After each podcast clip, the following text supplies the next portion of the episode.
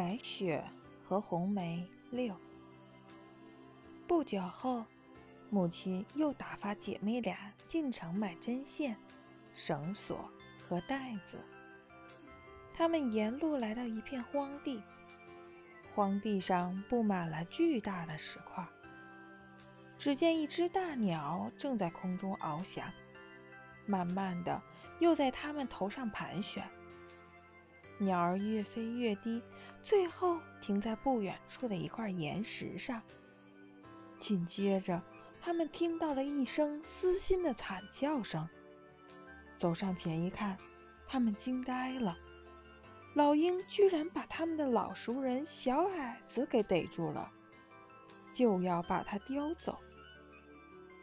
孩子们出于天生的同情心，立刻抓住了小矮子。拼命的与鹰爪抢夺起来，最后把它夺了过来。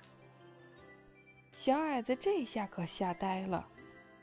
等他回过一点神后，立刻歇斯底里的大叫：“难道你们就不能小心点吗？瞧你们把我这身棕色的上衣给撕成了什么破烂样！你们两个笨手笨脚的毛丫头！”说完，他又扛起一袋宝石，钻进了岩石下面的洞中。姐妹俩对这种忘恩负义的行径早已习以为常，赶忙上路往城中办事情。回家的路上，他们又途经那片荒地，这下可把小矮子给吓了一跳。原来。他正往地上倒一堆宝石，万万没想到这么晚还会有人来。晚霞照在明亮的宝石上，七彩斑斓，耀眼无比。孩子们都看呆了。